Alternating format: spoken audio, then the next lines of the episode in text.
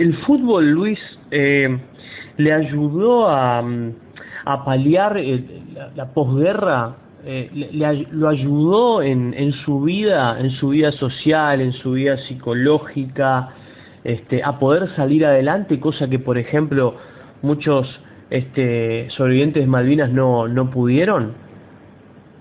Mira, mira, ahora con el, con el tiempo y, yo trabajo en salud en un programa de veteranos de guerra, eh, si yo me tengo que poner objetivamente a hablar de Luis Escobedo, sí, yo creo que sí, que, el fútbol fue, fue como una terapia y fue lo que me hizo olvidar muchas cosas, directamente olvidar. Hoy, sacando un balance de, de lo que pasó en la posguerra, tuvimos muchos suicidios, mucha gente que aún hoy lo sigue padeciendo, que sigue padeciendo la guerra.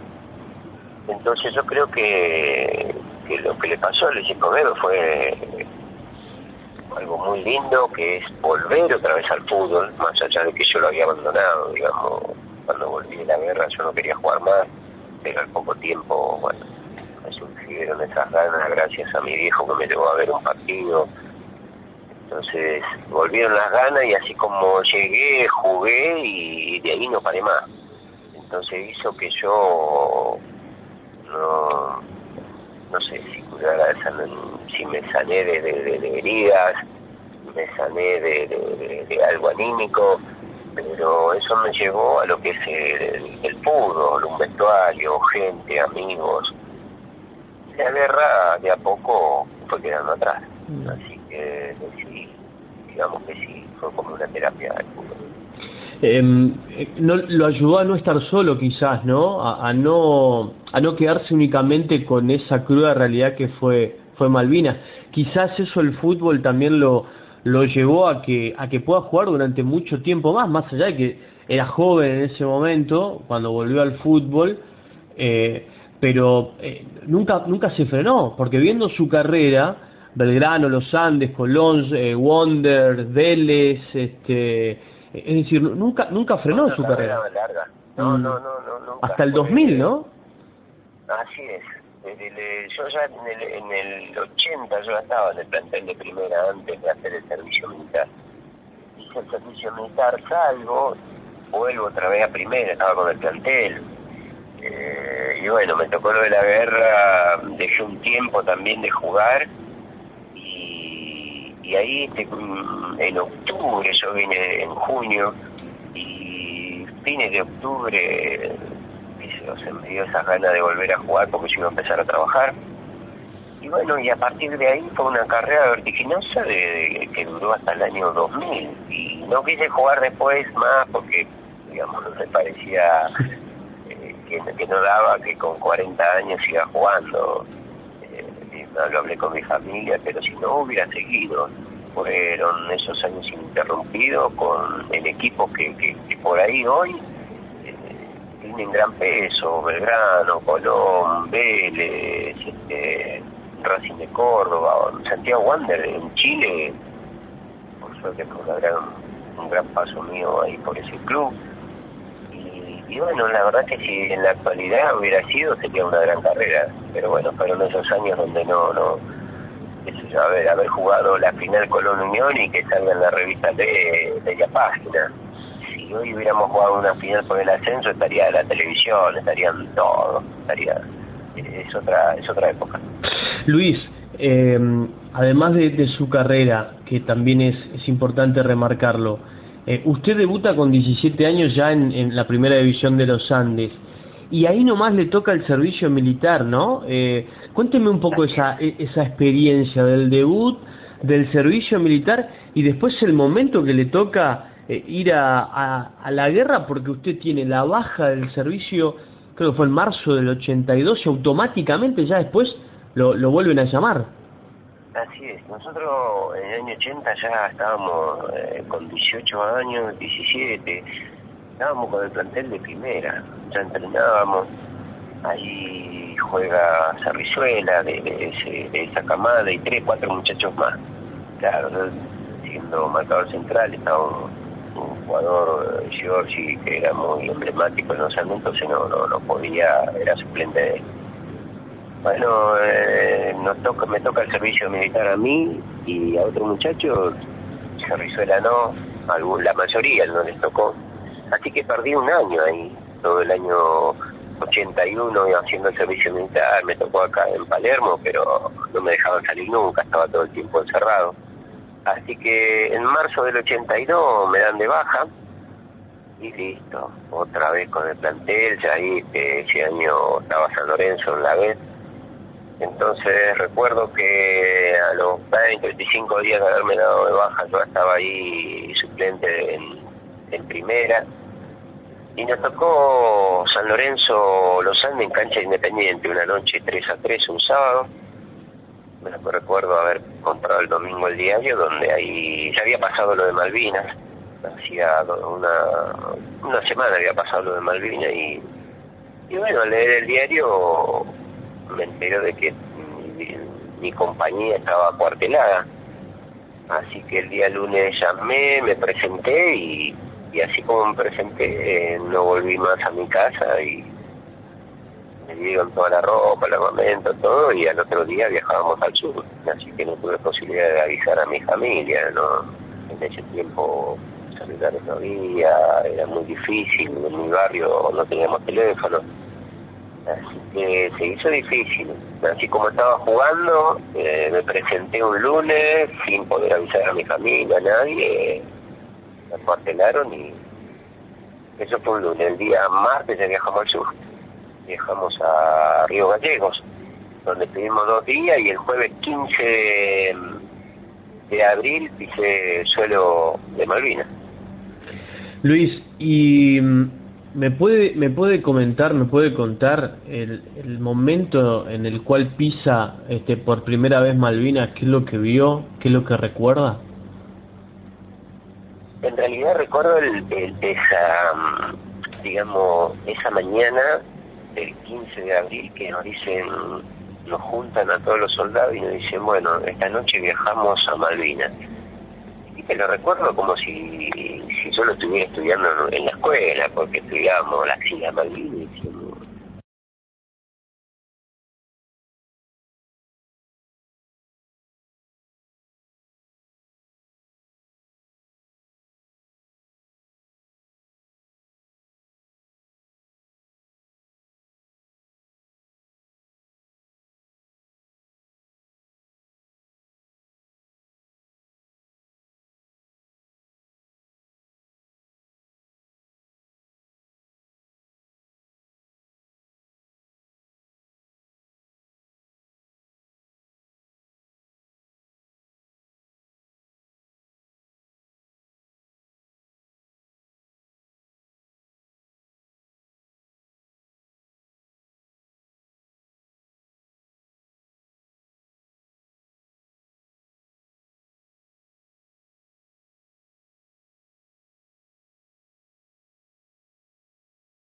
Luis, ¿y, el, ¿y el primer combate cuándo fue? ¿Cuándo ustedes ya ahí se da cuenta que realmente estaba en guerra y que se, se venía lo peor o que cambió diametralmente su, su visión del futuro? Se hizo muy tedioso el, los días siguientes a, que yo llegara. La verdad que hacíamos guardia, traían este, muchas, muchos armamentos, llegaba, pero Digamos, nosotros lo que pensábamos era que estábamos en los límites, después nos volvíamos, que eso no se iba a llegar a ningún conflicto, que iba, se iba a arreglar este en forma diplomática. Pero bueno, llegó, o se sabía ya que, que, la, la flota venía, que estaban cerca. Y bueno, el primero de mayo, a las 4 de la mañana, 5, nosotros estábamos durmiendo en un lugar todos juntos, éramos como 100 soldados durmiendo en, en una habitación de 5 por 5 estábamos todas ahí encimados, algunos dormíamos en pozo algunas veces. Y bueno, empezó eh, una antiaérea y ametralladoras y, y de todo, y bueno, el despertar fue un caos, mucho miedo, terror, gritos era que estaban atacando los aviones, estaban atacando el aeropuerto, nosotros, nosotros estábamos en la entrada de la ciudad y bueno, así es como fue nuestro bautismo en, la guerra, con mucho miedo, mucho terror, gritando sin saber para dónde ir, cómo, cómo hacer en medio de la oscuridad. Y bueno, a medida que pasaban los minutos se escuchaban los bombazos, este, digamos las antiaéreas, las ametralladoras y, y la verdad que ahí es donde tomamos conciencia verdadera de, de, de dónde estábamos y cómo y lo que más nos dolió, al menos en mi caso, fue saber que murieron a General Belgrano y murieron muchos muchachos. Ahí es donde cambió la mentalidad de muchos de nosotros. Fue una noticia de, mucha bronca, de, odio, y bueno, ahí es donde creo que la mayoría de los pibes pasaron a ser hombres porque la bronca y ya saber que, que, nos estaban atacando y las bombas y todo eso, tuvimos que transformarnos a saber que, teníamos que, había acción, sobrevivir y pelear por algo que, era nuestro. Luis, ¿ahí sintieron miedo que les podía tocar a ustedes? ¿Que, que eh, la muerte era una posibilidad? Sí, sí, sí, así es, así es, así es, eh, tal cual. Ahí no no elegís si te vas a un lugar donde va a caer bomba o algo por el estilo. Te toca o no, depende. No, no, no, no, no hay, no hay. Por ahí pasaba un avión, tiraba una bomba y qué sé yo. Pasaba eso, viste, que, que, caía en un lugar donde había, no sé, muchos muchachos que caían en tu pozo o algo por el estilo. Eh, primero era de miedo cuando se sentía en la alerta roja que venían los aviones, ya después con el tiempo, viste, ya lo escuchábamos y no podíamos hacer nada, porque pasaba un avión, te tiraba una bomba, caía tu pozo, caía en un lugar y tocaba o no. Y a todo esto, Luis, ¿cómo, era la comunicación? ¿Cómo se enteraban de las cosas? Eh... No, no, no, no había, no había, no había comunicación. No, no, no, no. Mira, en el pozo donde yo estaba, éramos tres, cuatro muchachos, teníamos una radio chiquitita, una pica chiquitita que agarrábamos Radio Colonia de Uruguay.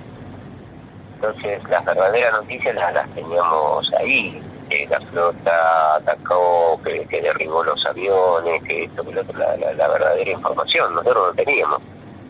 Yo en Malvinas no recibí ni una carta de mi familia, no, no pude tener noticias. Sí, yo las que mandaba le llegaron a mi familia acá en Buenos Aires, pero yo de mi familia no tuve nunca comunicación, mm. pero setenta y pico de días que, que, nunca tuve.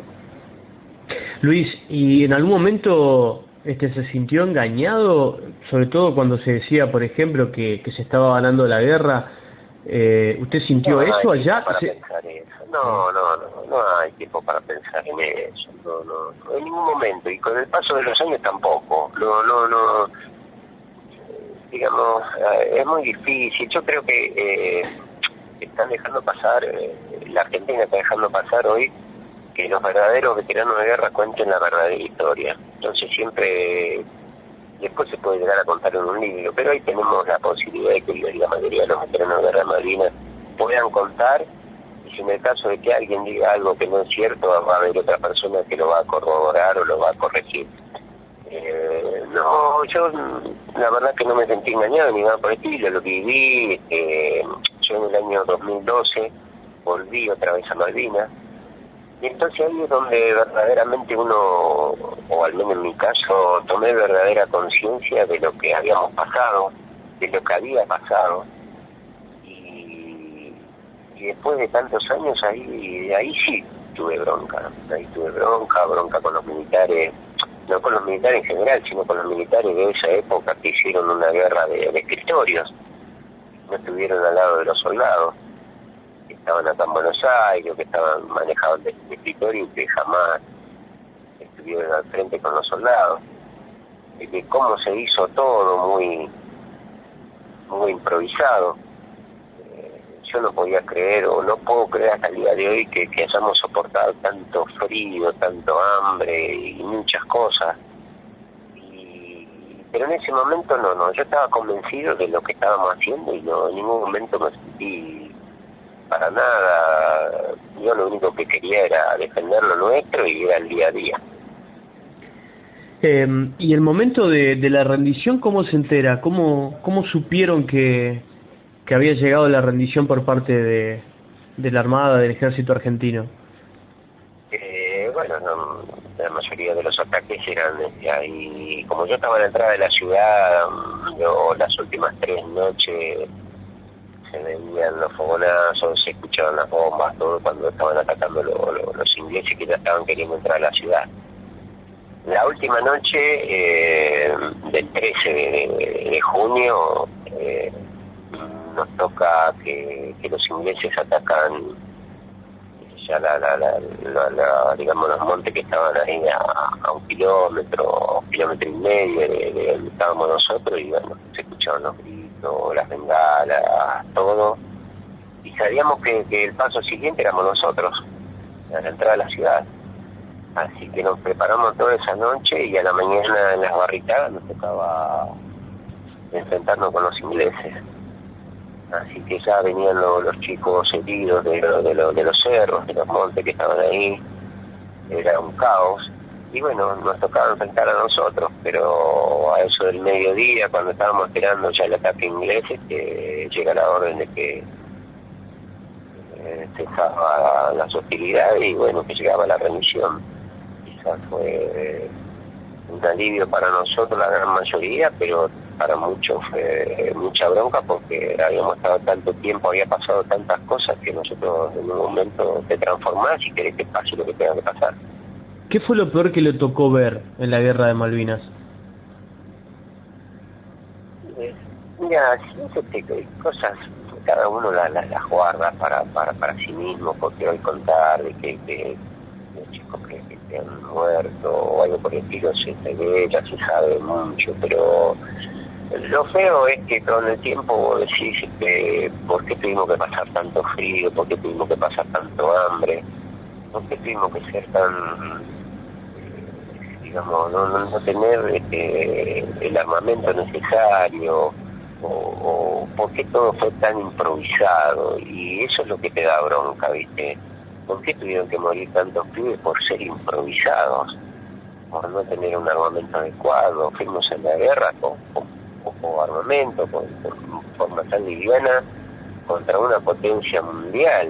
Y, y es el, más que nada lo que, lo, lo que te da bronca, lo, lo, feo que con el tiempo, si la escuchas, si, si los ingleses les costó tanto y no teníamos nada, te imaginas que hubiéramos estado bien equipados, si hubiéramos tenido tecnología, si hubiéramos tenido más aviones, eh, si hubiéramos tenido más barcos, no haberlo dejado llegar.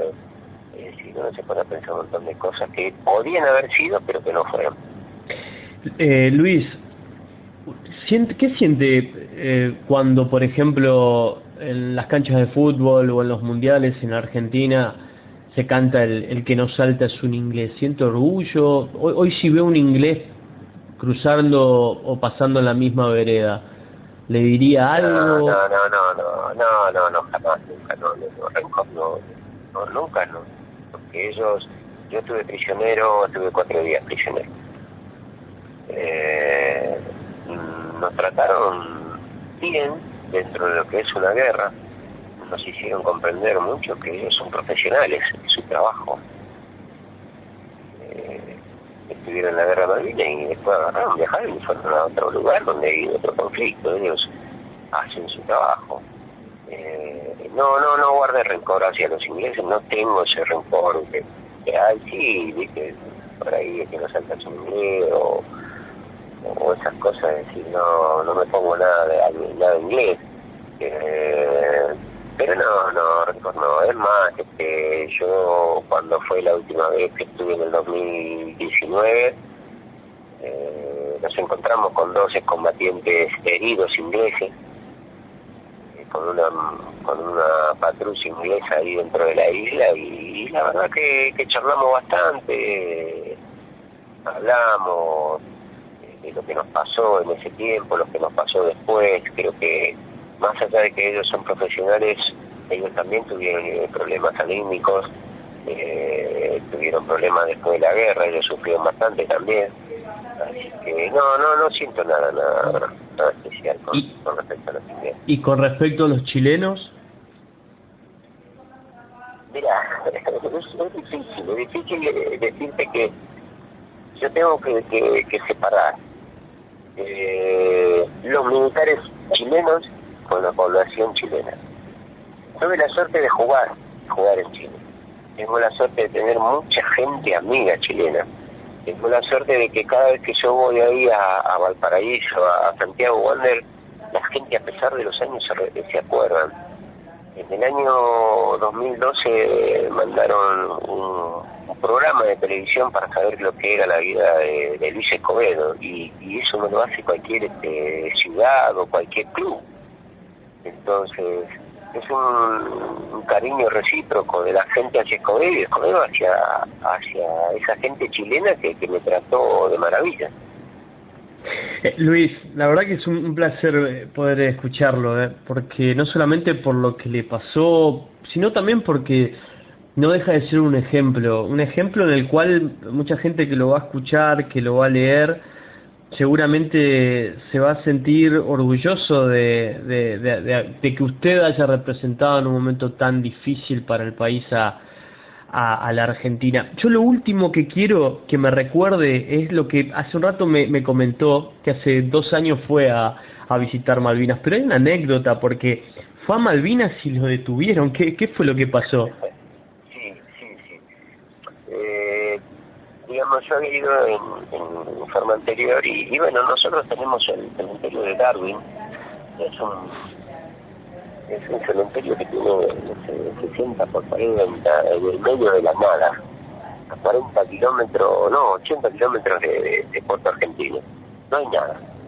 Entonces, lo único, la única manera que se puede llegar es con camionetas, que antes las alquilaban, pero que ahora eh, las camionetas que, que, van ahí cuando va un periodista o va algún, algún veterano, va con un chofer Kelper, un Kelper de ahí bueno, se dio la, posibilidad, la, posibilidad de viajar este, acá con ocho compañeros míos de acá de Loma de Zamora.